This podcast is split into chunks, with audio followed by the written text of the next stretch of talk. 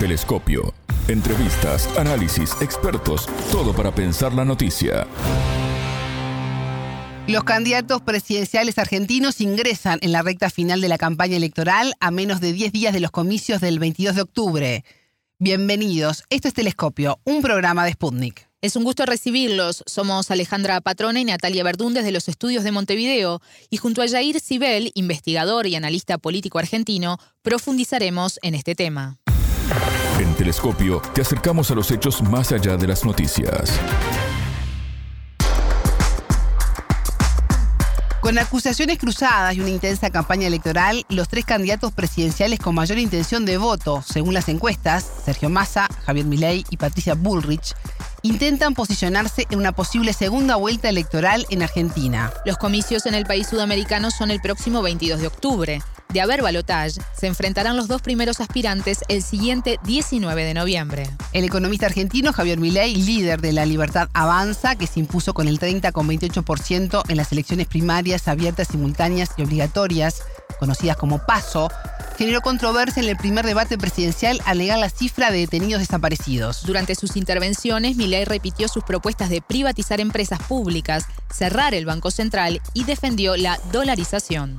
Los liberales en Argentina hemos sido acusados de cosas verdaderamente aberrantes, como fachos, fascistas, nazis, cosas que no tienen nada que ver con nosotros. Por eso les quiero dar la definición del liberalismo de nuestro máximo prócer de la libertad, Alberto Venegas Lynch, hijo. El liberalismo es el respeto irrestricto del proyecto de vida del prójimo, basado en el principio de no agresión y en defensa del derecho a la vida, a la libertad y a la propiedad. No hay lugar para esas acusaciones. Por otra parte, nosotros valoramos la visión de memoria, verdad y justicia. Empecemos por la verdad. No fueron 30.000 los desaparecidos, son 8.753. Por otra parte, estamos absolutamente en contra de una visión tuerta de la historia. Para nosotros durante los 70 hubo una guerra y en esa guerra las fuerzas del Estado cometieron excesos y por tener el monopolio de la violencia le vale todo el peso de la ley. Pero también los terroristas de Montoneros, los terroristas del ELERP, mataron gente, asesinaron gente, torturaron gente, pusieron bombas e hicieron un desastre y también cometieron delitos de lesa humanidad.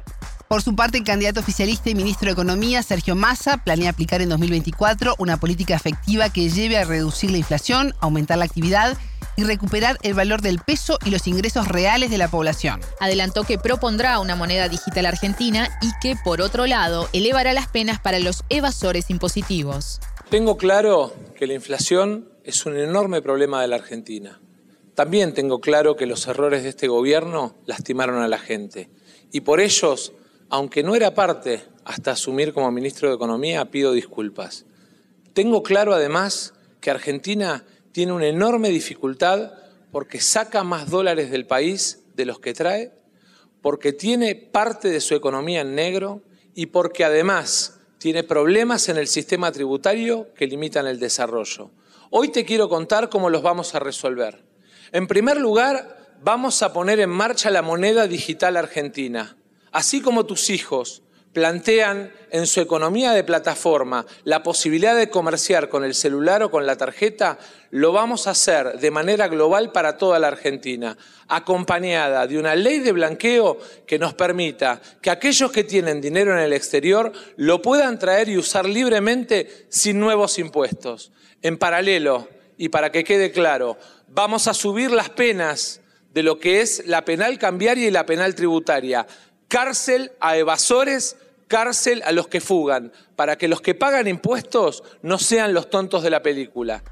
En tanto, la precandidata de Juntos por el Cambio, Patricia Bullrich, ex ministra de Seguridad durante el gobierno de Mauricio Macri, sostuvo que uno de sus objetivos principales era borrar del mapa a la inflación.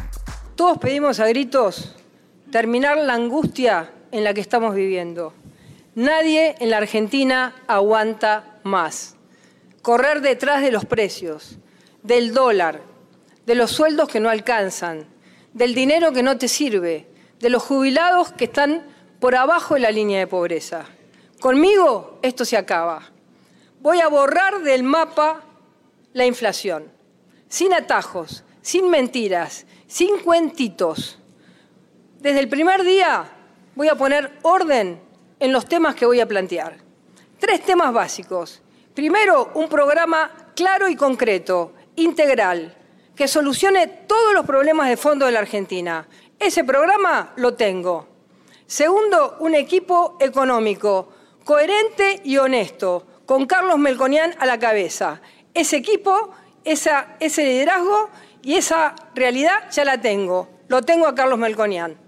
Tercero, la decisión política, el temperamento y el coraje para hacer los cambios que la Argentina necesita. Y ustedes saben que yo lo tengo.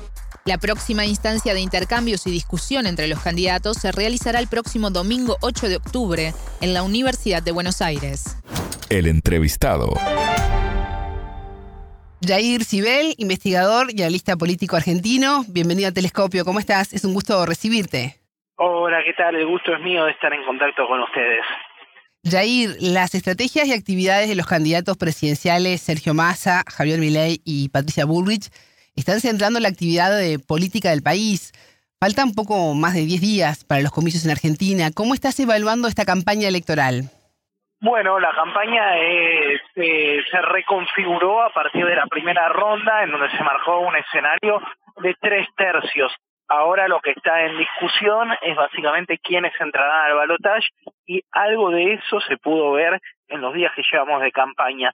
Sergio Massa está muy abocado a recuperar los votos que fueron a representaciones locales, a gobernadores, a intendentes, pero que cortaron boleta en la elección nacional. Javier Milei lo que intenta es consolidar su voto y también sumar algunos de aquellos comicios que fueron a Patricia Bullrich. Por el caso de Patricia Bullrich es quien la tiene más difícil porque es la candidata que debería representar a los votos de su interna, de Horacio Rodríguez Larreta, pero al mismo tiempo tiene que contener también algunos votos que probablemente vayan a candidato ganador. Entonces estamos viendo una elección muy eh, muy movida en donde los tres candidatos no solamente tienen que contener a su propia base electoral, sino que tienen la difícil tarea de sumar los votos necesarios para entrar a segunda vuelta. ¿Y cómo salieron estos tres candidatos en el debate que se realizó previo a estos comicios del 22, en donde la economía y los derechos humanos fueron los principales ejes de, de la discusión? ¿Alguno salió favorecido? ¿Hubo un ganador en el debate o no estuvo claro? no sé si te diría si hubo un ganador, pero sin dudas hubo una perdedora que fue Patricia Bullrich.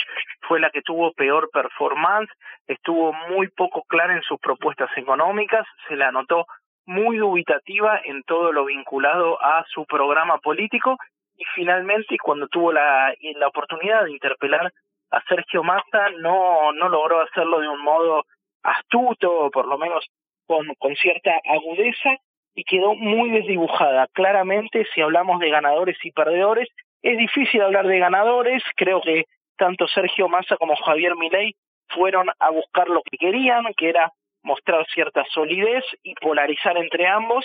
Y claramente la perdedora del debate fue Patricia Bullrich, que quedó muy mal parada y ahora va a tener que cambiar totalmente su estrategia de cara al segundo debate que tendrá lugar este domingo en la Universidad de Buenos Aires. Si tomamos una foto hoy de la realidad, porque todo va cambiando día a día, ¿considerás que Sergio Massa del oficialismo y el libertario Javier Milei está en ellos el futuro de la Argentina? ¿Son los dos candidatos que podrían estar llegando a una segunda vuelta? Yo creo que sin lugar a dudas son los dos candidatos que se van a discutir una representación en segunda vuelta. Hoy en día la, capacidad de Patricia Bullrich mermó mucho a causa de errores propios, pero también a causa de eh, problemas de, representación y, y, la incapacidad de expresar una, una diferencia con Javier Milei. Acordate que Patricia Bullrich había consolidado mucho de su liderazgo en torno a la idea de ser un halcón, ¿no? De ser la línea dura de la derecha local y finalmente apareció alguien que le disputa esa representación aún más a la derecha que es Javier Milei Javier Milei eh, se encargó de decir que Patricia Bullrich es una especie de línea B de gaseosa de, de sí mismo eh, y desdibujó mucho su perfil. Yo creo, y no solamente yo, sino que todas las encuestas hablan de que hoy en día un hipotético balotaje estaría disputado por el candidato liberal y el candidato peronista. Milei negó que hubiera 30.000 desaparecidos en Argentina y dijo que la dictadura había sido una, una guerra entre dos bandos. Jair, ¿crees que esto es desconocimiento histórico o es parte de una estrategia negacionista para tapar los errores del pasado? Creo que ni siquiera es una estrategia negacionista, sino que es una estrategia apologista de la dictadura. Imagínate que en otros países como Francia, Alemania, Suiza o Bélgica, Javier Milei después de hacer estas declaraciones tendría que mínimo pagar una multa y máximo podría ir preso porque el delito del negacionismo está tipificado en el Código Penal, lo que no sucede en Argentina. Acá lo que está tratando de discutir mi ley es un consenso democrático que no solo lo reivindican las fuerzas progresistas, sino también las fuerzas conservadoras e incluso de derecha, eh, los organismos internacionales y la propia justicia argentina. Hoy en día estamos con juicios de lesa humanidad en curso y los nietos y nietas recuperados siguen apareciendo constantemente. Entonces me parece que lo que busca mi ley es, a tono con su candidata a vicepresidenta, reescribir parte de la historia en función de absolver la responsabilidad que a, toda vista tuvieron los militares en un plan sistemático que tuvo su expresión en Argentina, pero también la tuvo en Chile o en Uruguay o en Brasil. Y en un escenario entre Massa y, y Milei, ¿qué dos modelos de país se estarían enfrentando? Bueno, creo que en el debate quedó bastante claro. Por un lado, un modelo más financiero basado en la especulación monetaria, basado en la el freno al, a la inserción del Estado, en las privatizaciones a las empresas públicas y por el otro lado un modelo que con sus aciertos y sus errores apuesta al trabajo, a la producción, al valor agregado en Argentina, a la educación pública y de calidad. Creo que la tarea ahora de Sergio Massa es contraponer estos dos modelos y poder encarnar el modelo más soberanista, más humano, más justo. No es azaroso que haya reivindicado Sergio Massa incluso la figura del Papa eh, en contraposición a Milei, que lo ha atacado en numerosas ocasiones. Creo que parte de los valores cristianos humanistas son, son algunos de los que quiere retomar Sergio Massa en su disputa con el libertario. Milei tiene políticamente un piso sólido, pero ¿qué pasa con su techo? Bueno, es una de las grandes discusiones. Lo que se está diciendo es que alcanzó su techo. Yo esperaría a verlo en en las elecciones porque la realidad es que otro de los factores que sigue jugando fuerte en la política argentina es el antiperonismo y la capacidad de aglutinar a eso. Creo que una de las grandes discusiones va a ser si pesa más el antiperonismo o la defensa de la democracia en un hipotético balotaje entre Sergio Massa y Javier Milei y qué va a pasar también con el tercio que se incline por Bullrich porque eh, realmente va a haber algunos movimientos y migraciones de votos, pero probablemente veamos nuevamente un escenario de tercios, quizá divididos de otra manera y con menos ausentismo, pero en, ese, en esa gran y general divisoria de votos.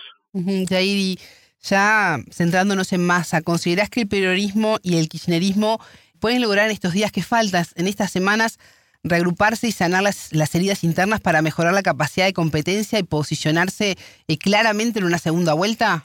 Yo creo que ya, ya hay algo de eso avanzado. Tiene que ver no solamente con recuperar votos provinciales, sino también con generar que mucha de la gente que se ausentó a las urnas y que puede tener una cierta afiliación eh, cercana al peronismo se acerque a votar.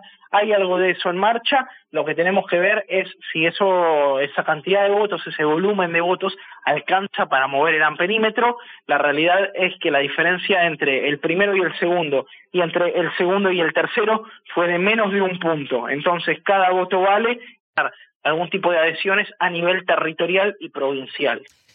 ¿Y cómo está impactando en la campaña la renuncia de Martín Insaurralde como jefe de gabinete de la provincia de Buenos Aires y también la candidatura de concejal en Lomas de Zamora? Luego de hacerse públicas unas fotos eh, suyas paseando con su novia en un yate de lujo por, por Marbella. Eh, bueno, eh, creo que el impacto fue bastante morigerado y contenido por algunas decisiones, por ejemplo, su renuncia y, su expulsión de la jefatura de gabinete de Axel Kisilov.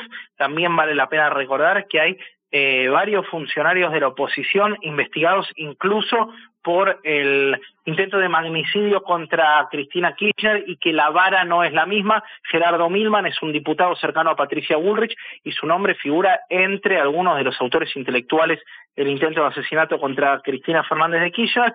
Entonces me parece que en general la vara en términos judiciales suele ser mucho más alta con los referentes peronistas, pero creo que en este caso el golpe fue morigerado por la renuncia rápida y la respuesta acertada del gobernador Axel Kicillof, que intentó contener daños y evitar que se generara una onda expansiva eh, a partir del caso de Insaurralde. ¿y cuánto afectó el intento de magnicidio a Cristina? Lo hablamos en su momento, pero ¿cuánto está afectando en estos comicios a, poquitos días de ir a las urnas? Muy poco, la verdad es que no es un tema que tenga centralidad en la agenda, de hecho eh, muchos de estos datos que te estoy comentando suelen estar en eh, pequeños lugares en los medios de comunicación, sin embargo la causa avanza y parte del eje estará puesta en la responsabilidad política y en los responsables intelectuales del intento de magnicidio. Hoy en día no tiene un rol central dentro de, la campaña ni creo que lo ocupe de aquí hasta, hasta el 22 de octubre, que serán las elecciones generales. Y más allá de, de la campaña y de los ataques cruzados, ¿cómo se encuentra el país? ¿Qué situación está atravesando? El país está atravesando una situación económica muy compleja de cierta y precaria estabilidad a partir de las últimas medidas de Sergio Massa, pero la realidad es que hace poco conocimos los datos de pobreza, que están en un 40%, una cifra similar a lo que dejó Mauricio Macri, que en algún momento se había bajado, pero el impacto devaluatorio hizo que volviera a subir. Eh, y el principal problema del país es estar condenado al programa económico del Fondo Monetario Internacional, que no solamente es un programa devaluatorio, sino que es un programa inflacionario. Entonces, toda, toda la responsabilidad de fondo de la situación que vive el país es del acuerdo que se tomó con el FMI, uno de los acuerdos extraordinarios más grandes que dio el fondo y que lo hizo con una intencionalidad política clara, que era apoyar al gobierno del entonces presidente Mauricio Macri, y hoy, después de la incapacidad del gobierno de Alberto Fernández de hacer algo por estabilizar la macroeconomía, lo que estamos viendo son las consecuencias de ese, de ese acuerdo. Un país endeudado, inflacionario, devaluado y sin capacidad de proteger su moneda. Sin embargo, es paradójico porque, por ejemplo, los niveles de empleo y de ocupación alcanzan números récord. Eh, podríamos hablar de zonas en donde casi hay pleno empleo, pero el poder adquisitivo del salario está muy evaluado. Tanto Sergio Massa o, Javier Milei realizaron este, cambios en sus propuestas, en sus discursos para lograr conseguir más votos de cara a los comicios o se siguen enfocando en mantener eh, la base que ya tienen. Las propuestas no fueron drásticamente cambiadas, sí hay algún impacto de las medidas de Sergio Massa en términos de eh, exenciones tributarias y de devolución del IVA, pero eh, la mayoría se mantiene dentro de sus parámetros. La realidad es que Javier Milei optó por bajarle un poco el tono a su propuesta de dolarización, pero sigue siendo uno de los ejes de campaña, así como la privatización de empresas estatales y el ajuste del gasto público, y Sergio Massa fortaleció un poco más su contraposición con el candidato libertario. ¿Y qué deberá ser prioritario para quien se convierta en el próximo presidente de los argentinos? Sin duda poner un freno a la inflación y generar algún tipo de estabilidad y de previsibilidad, que es lo que más está reclamando el país, sobre todo después de ocho años, la gestión de Macri y la gestión de eh, Alberto Fernández, en donde ha sido muy volátil el tema económico. ¿Qué aspectos ves que pueden ser este, muy diferentes entre gane Massa o gane Milei en el ámbito internacional, de cómo Argentina se relacione no solo con el resto del continente, sino con el resto del mundo? Eh, y bueno, van a, van a ser Argentina se juega mucho en esta elección, no solamente como país, sino en términos de región. Hay un intento de las grandes, de los grandes poderes concentrados de establecer que el ciclo progresista popular que se abrió con el regreso de Alberto fue un ciclo corto y también se juega las relaciones con otros países. Recordemos que Javier Milei ya dijo que va a eh, que va a dejar de comerciar con Brasil o con China, que son los dos principales socios comerciales de la Argentina. Entonces, dentro de esa limitación, bueno, hay mucho de la vinculación geopolítica que también se juega en esta elección. Jair Sibel, investigador y analista político argentino, muchas gracias por estos minutos con Telescopio. Muchas gracias a ustedes y continuamos en contacto. Una de las mayores consecuencias de la diferencia cambiaria en Argentina fue la caída del número de personas empleadas, que según el Instituto Nacional de Estadísticas se ubicó en agosto en 58,2%. El impacto de las decisiones económicas que tome quien se convierta en el próximo presidente de Argentina, tras asumir el cargo el próximo 10 de diciembre, genera polémica en gran parte de la sociedad. Sobre este tema en Telescopio consultamos al ingeniero argentino Miguel Ponce, director del Centro de Estudios para el Comercio Exterior Siglo XXI. Voces expertas. Todo lo que tenga con relación tanto de la gente de Bullrich como la gente de Milley, que fueron los dos que dijeron, si Argentina entra a partir del primero de enero a los BRICS como está resuelto, nosotros nos iríamos. Me parece de una irresponsabilidad a la que yo me he opuesto públicamente he dicho que el lema central de Argentina tiene que ser, como ya lo hablamos alguna vez con ustedes, desideologizar nuestros vínculos diplomáticos para no perjudicar nuestros vínculos económicos y comerciales. Y vuelvo a subrayarlo. Irnos de los BRICS sería pelearnos con nuestros dos principales socios comerciales, Brasil y China, que son, diríamos, una de las columnas vertebrales de ese, de ese nucleamiento. Pero además, cuando se le pregunta a los irresponsables que dijeron esto, plantearon explícitamente, no, no, que sigan comerciando, nuestras industrias que sigan comerciando, nos referimos a abandonar políticamente esos lugares, ta, ta, ta, ta. O sea, ignoran que la pertenencia a organismos de esta naturaleza hace de que tus empresas puedan competir en igualdad de condiciones con las otras de los países que pertenecen a esos espacios. Acá le están diciendo a, las empresas argentinas que tendrían que comerciar pagando aranceles distintos que, por ejemplo, los que pagara Brasil en un nivel de exportación o de compra a China cuando hubiese que competir con Argentina. Son situaciones que marcan una ignorancia total y absoluta. Nosotros entendemos que tanto el Mercosur se cura con más Mercosur y no con menos Mercosur como se origina si Argentina tomara una medida de esta naturaleza, como el hecho concreto de no saber leer lo que son las relaciones económicas internacionales hoy. El principal socio comercial de los Estados Unidos es China y nadie puede decir que China y Estados Unidos estén coincidiendo ideológicamente o les preocupe coincidir ideológicamente en algo.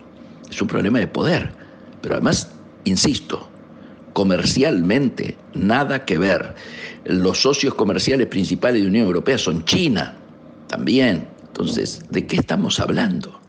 A mi juicio marca precisamente la mediocridad de cierta dirigencia que está integrando equipos que lamentablemente pueden llegar a ser gobierno a partir del 10 de diciembre. Telescopio. Ponemos en contexto la información. Hasta aquí Telescopio. Pueden escucharnos por spundingnews.lat. Ya lo saben, la frase del día la escucharon en Telescopio. Todas las caras de la noticia en Telescopio. Yo creo, y no solamente yo, sino que todas las encuestas hablan de que hoy en día un hipotético balotaje estaría disputado por el candidato liberal y el candidato peronista. Telescopio. Un espacio para entender lo que sucede en el mundo.